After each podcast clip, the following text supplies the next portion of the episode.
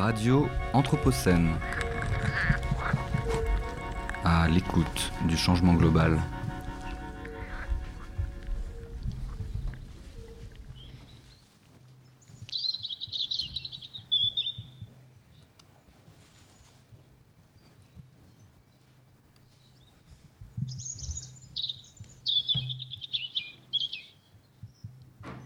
Et on commence cette émission avec le joli chant du rouge-gorge familier.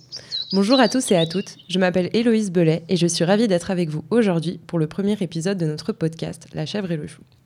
Alors cette émission, ce sera une émission mensuelle présentée donc par quatre intervenants, Nathan Malavolti et Mathieu Koumoul, qui sont présents avec moi aujourd'hui, donc tous deux naturalistes chez Des espèces par million et qui se présenteront juste ensuite mais aussi par Clara Voutaz, doctorante en géographie et aménagement du territoire et qui travaille sur la présence animale en ville, et par moi-même, doctorante en géographie.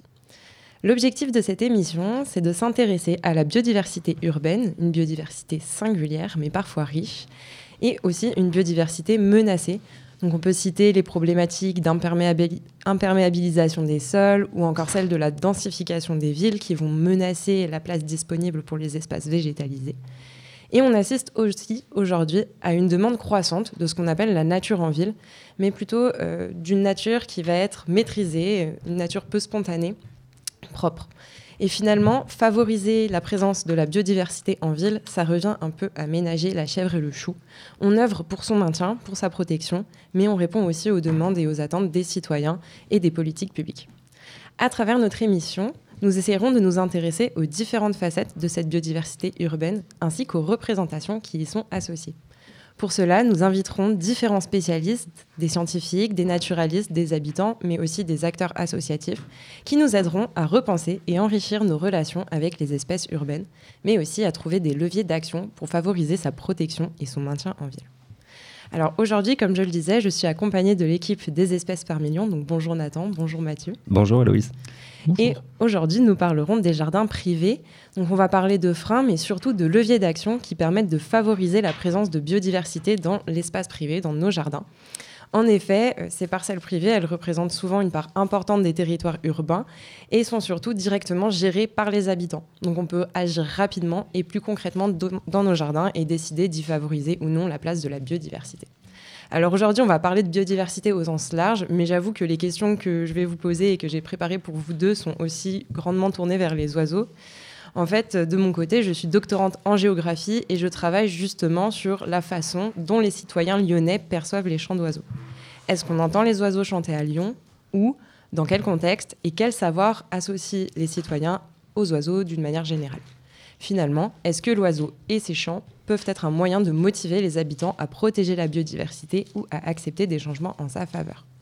Justement, euh, j'ai réalisé une première campagne d'entretien qui s'intéresse aux jardins privés de la métropole. J'ai donc rencontré des habitants qui vivent dans des résidences et qui possèdent des jardins. Et c'est un travail qui a été possible grâce à un projet de recherche donc, qui s'appelait Collectif. Il est aujourd'hui terminé, mais il rassemblait à l'époque des acteurs, donc des chercheurs, mais aussi euh, bah, des associations naturalistes, qui avaient pour but de réaliser des inventaires de la faune et de la flore dans différents parcs publics et jardins privés de la métropole de Lyon. De mon côté, j'ai donc questionné les habitants pour mieux comprendre la relation qu'ils entretenaient avec leur jardin et les oiseaux qui le composent. Alors Nathan, Mathieu, justement, euh, de votre côté, vous travaillez avec l'association des espèces par million. Donc c'est une association qui faisait partie du projet collectif.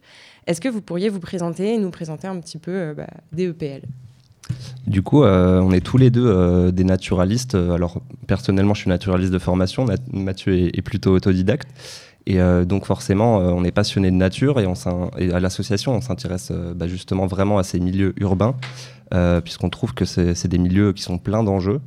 Et donc on travaille sur tout un volet en fait d'accompagner euh, les initiatives euh, locales. Donc ça passe par des accompagnements auprès des citoyens, des citoyennes, mais aussi auprès des, collectivités, comme tu l'as cité aussi auprès des copropriétés. Euh, après, voilà, on a tout un volet aussi sur euh, tout ce qui est expertise naturaliste. Donc, on réalise euh, des diagnostics écologiques en, milieu urbain et puis donc du génie écologique, c'est-à-dire de on essaie de mettre en place de la renaturation sur des espaces qui sont très artificialisés, par exemple sur les berges, les berges du Rhône et de la Saône. Et puis, on a tout un tas aussi d'activités associatives qui sont associées, voilà, tout ça. Pour, euh, pour ponctuer tout ça, en fait, on essaye de, sous, plein d'aspects, sous plein de formes, sous plein de biais, de faire rebondir euh, plein d'acteurs et plein de sujets, mais toujours autour de la biodiversité urbaine. Donc, en fait, des fois, on va faire des trucs euh, assez terre à terre, des, conférences, par exemple.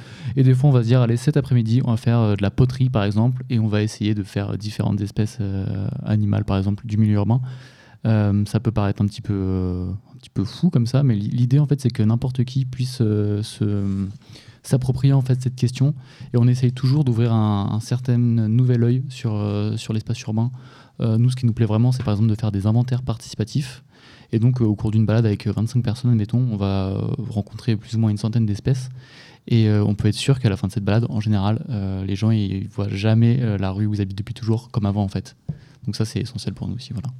Mmh et euh, justement, alors là, vous avez un petit peu évoqué vos actions au sens large. Est-ce qu'il y a certains projets dont vous pourriez nous parler, qui ont été mis en place peut-être récemment, ou des exemples en tout cas à nous présenter au sein de la métropole de Lyon? Je peux commencer par euh, du coup les copropriétés. On a mis en place, euh, enfin pas que sur les copropriétés, un peu partout, mais notamment dans les copropriétés, ce qu'on a, a appelé les, les challenges biodiversité. donc il y en a trois principaux. Il y a la, plantation de haies champêtres. Euh, il y a la végétalisation des façades et puis euh, la création de, mares. Donc voilà, on considère que ces trois aménagements qui sont, euh, qui sont vraiment très impactants dans des, dans des, petits, des petits milieux comme des cours de copropriété et qui sont assez faciles à mettre en place, très sympas à faire sur des chantiers participatifs. Voilà, en général, c'est des très bons moments. C'est une des actions qu'on met le plus en place en ce moment. Et en fait, pour, pour la réalisation de tous ces chantiers, il faut savoir qu'on est une petite pépinière citoyenne dans le 9e arrondissement où on se fournit en fait en végétaux euh, et puis euh, au, compte-goutte, au fur et à mesure de la saison de plantation, de novembre à mars en fait, on va suivant les types de chantiers, si c'est des plantes grimpantes pour des façades végétalisées, des plantes aquatiques pour les mares, des arbustes et des arbres pour les haies. Euh, prélever en fait cela. Et l'idée en fait c'est de toujours un petit peu démocratiser aussi le végétal indigène et pour ce faire en fait on le distribue aussi à prix libre tous les jeudis de pareil de novembre à mars dans nos locaux on a une, petite quarantaine d'espèces euh, d'arbres et d'arbustes pour faire des haies. Ok, super. en tout cas, c'est parfait parce que vous allez pouvoir euh, apporter plein d'éléments de réponse euh, aux questions que je me pose. Euh, alors justement, lors de mes entretiens avec les habitants de mes résidences, j'ai remarqué que certaines représentations étaient parfois associées à la biodiversité. Le très bon exemple, vous en avez un petit peu parlé, c'est justement celui de la mare. Je me suis rendu compte que les participants étaient souvent réticents à l'idée d'avoir une mare dans leur jardin, même s'ils ont conscience de l'apport que ça peut avoir pour la biodiversité. En fait, ils ont souvent peur que la mare apporte des moustiques. Qu'est-ce que vous en pensez? Euh, Est-ce que la mare, c'est quelque chose qui est réellement bénéfique? Qu'est-ce qu'elle apporte spécifiquement pour la biodiversité et dans le cas des, jardins privés euh, en, particulier? Et surtout, bah, pour cette question des moustiques, qu'est-ce qu'on peut en dire? Bah, du coup, euh, effectivement, l'idée, toutes ces idées reçues, c'est un peu un peu notre quotidien. On, se bat, enfin, on, on, essaie de déconstruire ces idées-là au quotidien, et particulièrement pour la mare avec les moustiques. En fait, il se trouve que une mare, euh, ça contient tous les, tous les prédateurs des moustiques en fait euh, au stade euh, larvaire. Et du coup, les moustiques, ils vont surtout se développer en fait dans, les, petites gouttières, dans les, pissoirs de balcon, dans, les déchets en fait, voilà, avec, quelques centimètres d'eau, où là, ils vont trouver, les larves vont trouver aucun prédateur. Et du coup, développer des mares, ça permet bah, de développer donc des libellules, des coléoptères aquatiques, voilà tout plein d'espèces qui vont prédater ces larves de moustiques. Et puis en plus de ça, bah, ça va bénéficier à tout un cortège d'espèces liées au milieu aquatique, euh, des amphibiens, etc. Euh, donc euh, oui, on, pense que c'est hyper important en fait, justement de multiplier ces, petites zones de, de mares. Et en, fait, je trouve aussi que la, question de l'eau en ville, elle est toujours un petit peu compliquée à appréhender. dès qu'on parle d'eau stagnante, en fait, ça renvoie à des images assez négatives, type marée, type Shrek, type toutes ces choses-là.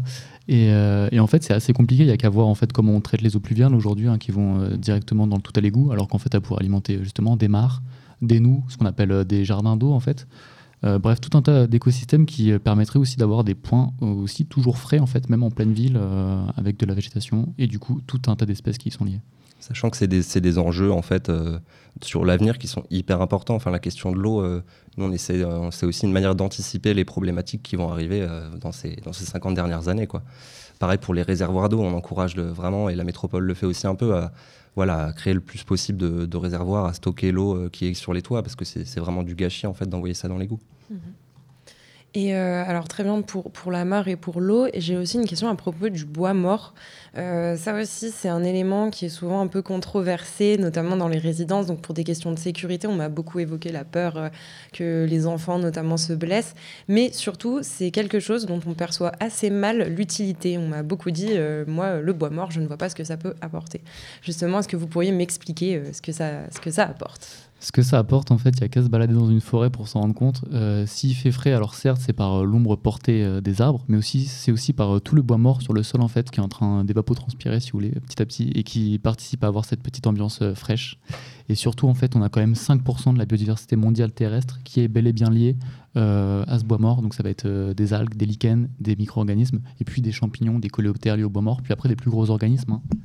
Des chauves-souris, des oiseaux notamment qui vont nicher dans, dans des arbres creux. Creux, mais pas morts en fait. On a tendance à voir un arbre avec une, plaie béante comme euh, condamné. En réalité, dans certains cas, il peut vivre encore comme ça des siècles. Après, reste à savoir si effectivement, en termes de sécurité, euh, oui ou non, c'est possible. Et ça, suivant les cas de figure, en fait, c'est une question qui se doit d'être posée. En revanche, quand on n'a pas ces, impératifs-là à, prendre en compte, évidemment pour nous, ça nous paraît essentiel de, conserver ce bois mort. Et après, en fait, c'est suivant les, cas de figure aussi. Il faut savoir que suivant l'espèce de bois, d'arbre que c'est, suivant le diamètre, suivant la configuration, est-ce que c'est une branche morte perchée dans la canopée ou alors est-ce que c'est un gros rondin posé sur le sol, la quantité d'eau, la quantité de lumière, bref, tous ces, paramètres-là, en fait, ça va inviter à chaque fois un cortège d'espèces différents. Donc en fait, il suffit juste de l'illustrer au cours d'une balade. Et très souvent, en fait, si on est à la bonne saison, pendant, au début de l'été par exemple, on peut aller voir la cavité d'un platane et se rendre compte qu'il y a des énormes trous qui sont faits par des longicornes de 5-6 cm parfois protégés, souvent en danger. On a même des, des espèces qui sont en danger critique d'extinction, donc au même titre qu'un panda ou un tigre du Bengale. Et ça, en fait, juste parce qu'on a bien voulu laisser un arbre creux. Et euh, ça, euh, la plupart des habitants sont totalement prêts à l'entendre. En fait, si on leur montre, faut, faut toujours montrer, selon nous, euh, pour que ça prenne du sens. Il y a vraiment cette idée en fait aussi de, changer notre regard en fait sur, ce, sur ces choses-là et de pas considérer que c'est quelque chose de sale, mais quelque chose de, vivant et qu'à sa place autant que le reste. Et, et c'est aussi, pour revenir aussi sur l'humain, c'est une manière aussi d'économiser un peu de l'énergie, c'est-à-dire en accompagnant un peu les, les gestionnaires des espaces verts à, un peu moins gérer en fait ce, bois mort, à plus laisser en place. On va aussi leur économiser un peu de travail. Donc voilà, on essaye aussi de, travailler sur ce, sur ce volet-là qu'on considère comme super important. Mhm. Et euh, justement, euh, là, quand on parle de bois mort, c'est potentiellement euh, donc des arbres qui sont encore sur pied, c'est ça Mais est-ce que ça peut aussi convenir avec, je sais pas, un arbre qu'on va abattre mais laisser au sol ou d'autres formes alors, euh, comme je l'expliquais tout à l'heure, en fait, la, pluralité des aménagements va faire la pluralité des euh, colonisations euh, possibles et imaginables. Et effectivement, en fait, sur certains arbres, on, va pouvoir préconiser une, coupe en chandelle. Donc, on coupe à 1m50, 2m, et on considère qu'en fait, il va se décomposer sur place et qu'en théorie, il va présenter aucun, problème, puisque le jour où il va tomber, c'est qu'il sera complètement vermoulu et il sera plus bien lourd pour faire mal à grand monde. Et puis après, nous, ce qu'on propose aussi, D'autres assauts naturalistes le font aussi. Ce sont tout simplement une headbench en fait. Donc c'est un, on plante des piquets sur un sur un linéaire et entre ces piquets, on va entreposer des bois. Et ça en fait, ça va plaire à tout un cortège d'espèces d'oiseaux qui vont se, qui vont s'y plaire à se balader et potentiellement à déféquer dans les euh, dans les crottes des oiseaux. On va retrouver des graines d'espèces de plantes du coin. Ça va finir par petit à petit se transformer en haie. Et encore une fois, comme le disait Nathan tout à l'heure, ça va permettre de fonctionner un petit peu en circuit fermé sur des parcs et jardins où en fait tous les euh, déchets verts entre guillemets du jardin finissent dans cette fameuse euh, haie de bois mort en fait et ça devient esthétique, c'est plus un problème en fait, euh, la question de la taille. Mmh. Ok. Et euh, alors, il y a aussi euh, l'herbe haute qui a, la vie dure, je trouve. On me dit souvent que ne pas tondre la pelouse dans notre jardin, c'est quelque chose qui est moche et qui pourrait apporter des maladies. Qu'est-ce que vous en pensez? Alors, euh, un, argument que j'entends souvent, moi, c'est euh, l'orge des rats. Donc, c'est une, petite plante qui ressemble à du blé sauvage, plus ou moins, qui souvent se loge en fait dans les oreilles des animaux de compagnie, rarement les nôtres pour le coup. Euh, ça, c'est tout simplement une, plante qui va être favorisée par, l'azote en fait. C'est lorsqu'on va tondre la pelouse de manière répétée, on va laisser les déchets verts sur place et forcément l'azote va s'accumuler et on va offrir un terrain propice à ce type de végétation là. Donc, il y a aussi une, manière de voir l'herbe coupée en fait ou l'herbe pas coupée. Il y, il y, a une gestion à prendre en compte. Ce qu'on conseil, nous, en général, c'est euh, d'attendre jusqu'au mois d'octobre avant de tondre. Et là, on va couper la végétation et on va l'exporter pour éviter que ça reste sur place. Et petit à petit, en fait, on va appauvrir le sol en azote et on va observer des communautés de végétaux totalement différentes et du coup des communautés d'insectes totalement différentes aussi. On a un petit exemple au parc des Chartreux où euh, on a sur l'aile ouest, donc c'est un parc dans le premier arrondissement à Lyon, où on a utilisé ce type de pratique. Enfin, du coup, la, ville de Lyon l'a fait plutôt. Et en fait, au bout de trois ans, on a observé notamment un papillon qui s'appelle le demi-deuil, qui est typique quand même de grands espaces de, de prairies. Donc ça montre que, encore une fois, si on, montre l'intérêt, toutes ces questions-là d'hygiénisme urbain, de, santé et tout, peuvent être, euh, peuvent être vues sous un autre angle. Et puis encore une fois, on rappelle que euh, sous une herbe euh, non tondue, hein, on n'atteint jamais plus de 19 degrés, alors que quand on tombe de l'herbe, on peut atteindre très facilement des 40 degrés. Donc il y a aussi une question là, pour le coup, totalement entendable de hmm. réchauffement et d'îlot de chaleur. Et de bien-être pour les citoyens. Carrément. Mm. Et euh, justement, euh, tu expliquais, euh, Mathieu, qu'il y avait aussi un gros, un gros enjeu d'aménagement, de gestion dans, dans, ces espaces, en tout cas, que ça peut jouer sur la biodiversité. alors justement, j'ai remarqué que tout ce qui était fleurs et arbustes, pour le coup, et même les arbres, notamment fruitiers, c'était des choses qui étaient plutôt appréciées et facilement acceptées dans les jardins. Est-ce que vous auriez des conseils sur les espèces à favoriser dans un jardin de copropriété pour attirer notamment les oiseaux ou, des insectes Alors, euh, du coup, nous, on a, on a, construit une palette végétale euh, qui est en rapport euh, direct avec notre pépinière. Donc, quand on va faire des chantiers de plantation, on va utiliser donc, les espèces qui sont sur cette palette et qui contiennent en fait uniquement des espèces indigènes, c'est-à-dire pas des espèces exotiques qui ont été importées d'Afrique ou d'Asie, ou mais vraiment des espèces qui ont évolué en fait depuis des milliers d'années avec la faune locale. Mais euh, si en fait, le meilleur conseil que je pourrais donner aussi pour favoriser euh, quelque chose d'intéressant, ce serait juste de laisser pousser en fait ce qui, ce qui vient et d'appliquer, euh, d'essayer d'avoir différents types d'habitats dans, sa copropriété ou dans son jardin, en, en, faisant de la gestion différenciée, en multipliant les, les micro-habitats comme voilà un tas de bois mort, un tas de feuilles, un pierrier. Euh, et, voilà, vraiment laisser pousser ce qui est spontané en fait et, euh, observer en fait, être curieux de ce qui pousse, euh, en veillant quand même à voilà pas laisser des espèces exotiques envahissantes coloniser l'espace. Mais voilà, il faut vraiment aussi changer ce regard-là on doit absolument intervenir tout le temps.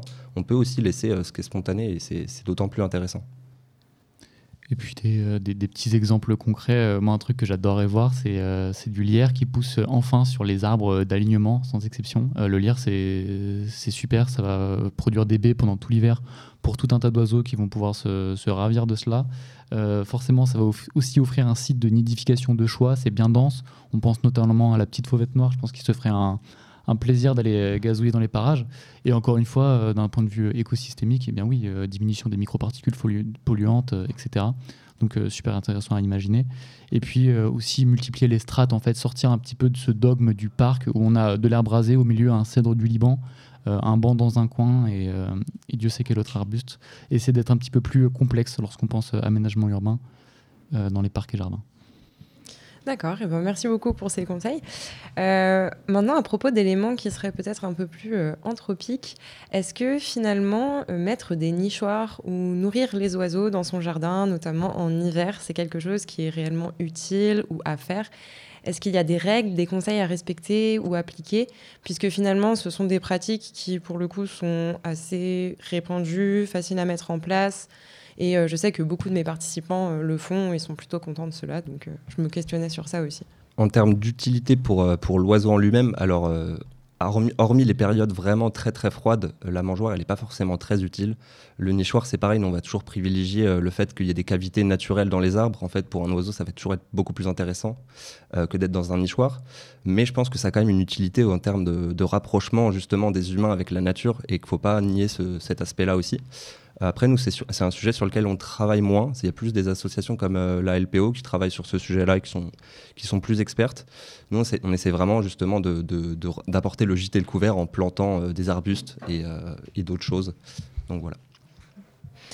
Et sinon, à propos des nuisances aussi, qu'est-ce qui aujourd'hui fait le plus fuir les oiseaux, notamment dans les jardins privés, mais en ville de manière générale. Euh, j'ai demandé à mes participants d'identifier certaines nuisances. On m'a beaucoup parlé des prédateurs, donc notamment des chats, mais aussi de tout ce qui était lié à la pollution, pollution de l'air, pollution sonore, et on m'a un peu moins parlé de la pollution lumineuse, mais c'est aussi revenu. Donc pour vous, euh, quels sont les, les facteurs qui nuisent principalement à la présence des oiseaux en ville et dans nos jardins? Je pense que tu en as cité quelques-uns qui sont, assez importants, comme, le, comme les chats et la pollution. Euh, mais malgré tout, je pense que la nuisance principale, ça reste l'artificialisation, en fait, la destruction d'habitats. Euh, si les oiseaux euh, disparaissent et si surtout bah, les insectes disparaissent, c'est globalement à cause de la destruction d'habitats. Donc déjà, penser à conserver en fait ce qui est existant et ce qui est fonctionnel et sans essayer en fait de, détruire des choses qui sont fonctionnelles pour recréer quelque chose de toute pièce, ce qui peut se faire beaucoup. Euh, voilà, donc je pense que c'est vraiment déjà un volet qui est hyper important, c'est de conserver ce qui est en bon état au maximum. Mhm, de faire avec l'existant. Oui, exactement. Et euh, j'en remets une petite couche avec, euh, encore une fois, cette histoire de strates, de hauteurs différentes de, végétation. En fait, c'est le facteur limitant sur les populations d'oiseaux en général, en partie. Hein. Ça va être cette histoire de, de manque de strates et aussi de, de connexion entre les, euh, les, différents patchs de végétation. Voilà. Et euh, des fois, en fait, euh, il suffit juste de quelques arbustes pour, pour voir pointer le bout du bec du merle. Et on assiste à l'inverse en ville à des no birds land en fait, où il n'y a aucun habitat de disponible pour les oiseaux, à part pour nos pigeons bisés domestiques qu'on domestique depuis 8000 ou 10 000 ans. Donc voilà, c'est encore un autre, un autre cas de figure. Oui, d'ailleurs, je me suis rendu compte aussi que dans la plupart de mes entretiens, les choses qui étaient vraiment associées à la présence des oiseaux, c'était les grands arbres. Et j'ai cru comprendre euh, en interagissant avec euh, des personnes qui travaillent à la LPO notamment que finalement, euh, juste des grands arbres, c'était pas forcément le plus favorable et qu'il y avait vraiment une importance de cette stratification et peut-être même plus encore des arbustes et des haies. Et, et même aussi sur le, le bâti ancien, en fait. Euh, dans le premier arrondissement, par exemple, on va pouvoir observer le, le chouca des tours. Je crois qu'il reste un seul couple qui est, présent uniquement parce que justement, il y a du vieux bâti. Il y a aussi le pigeon colombin, qui est une toute petite espèce de pigeon qui vit toujours en couple.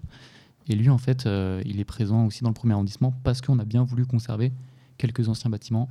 C'est pas le seul. On avait aussi une chouette effraie qui, qui nichait euh, dans chouette hulotte. Pardon, dans, une église dont on a condamné, on a condamné l'entrée. Bref, faut pas mettre mettre de côté aussi cet aspect-là. Oui, c'est intéressant aussi de, voir qu'en fait, euh, la, création des villes, ça a aussi offert des opportunités à certaines espèces qui euh, étaient liées par exemple au milieu de falaises, donc euh, notamment le, pigeon biset. On a aussi le, faucon pèlerin qui est, pas mal présent. Il y a plusieurs couples hein, sur la métropole. et on a recréé en fait des habitats propices en recréant des falaises avec les immeubles tout simplement. Eh ben, merci beaucoup euh, bah, pour euh, votre rapport aujourd'hui. Il nous reste quelques minutes et donc euh, vous allez nous parler pendant ce, petit temps justement du rouge-gorge familier dont on a entendu le chant en tout début d'émission et je pense que vous serez les mieux placés pour nous donner quelques anecdotes pour mieux identifier et reconnaître ce petit oiseau.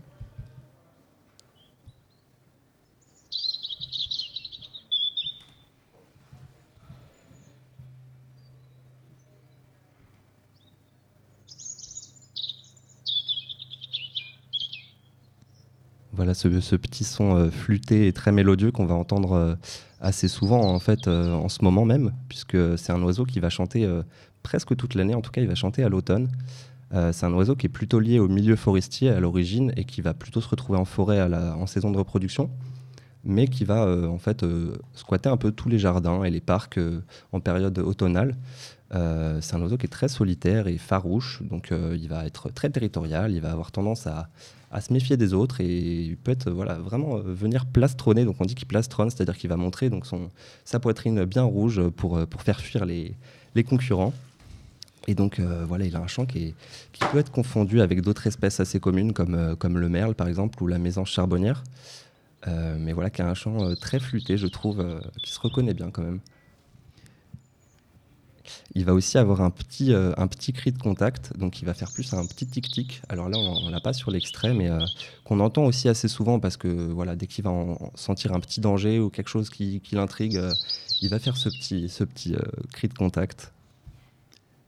Et euh, petite anecdote aussi que j'aime bien rappeler, c'est le, rouge-gorge, euh, naturellement, de base, dans les forêts, il va plutôt suivre les, euh, groupes de, de, sangliers. Quand ils vont fouiller le sol, etc., forcément, ils vont débusquer tout un tas de petits vers, de petits insectes. Et en fait, le rouge-gorge, systématiquement, il va traîner dans leurs pattes, aller voir les insectes qui ont été effrayés par la manœuvre. Et en fait, on retrouve ce, comportement avec euh, les jardiniers. Hein, dès que, je ne sais pas si vous avez remarqué pour ceux qui ont un jardin, dès qu'on commence à soulever un petit peu le sol, etc., il y a toujours ou presque un rouge-gorge qui n'hésite pas des fois à s'approcher à 1 mètre, 1 mètre 50 pour aller justement euh, chipper une petite chenille ou un ver de terre débusqué. Donc je trouve ça assez marrant, cette, euh, adaptation. les, les, oiseaux sont assez forts là-dedans, je trouve. Eh bien, merci Nathan, merci Mathieu nous nous retrouverons du coup euh, dans un mois pour notre prochaine émission de la chèvre et le chou qui aura cette fois pour sujet la biodiversité des cimetières. Merci. Ciao. Radio Anthropocène. À l'écoute du changement global.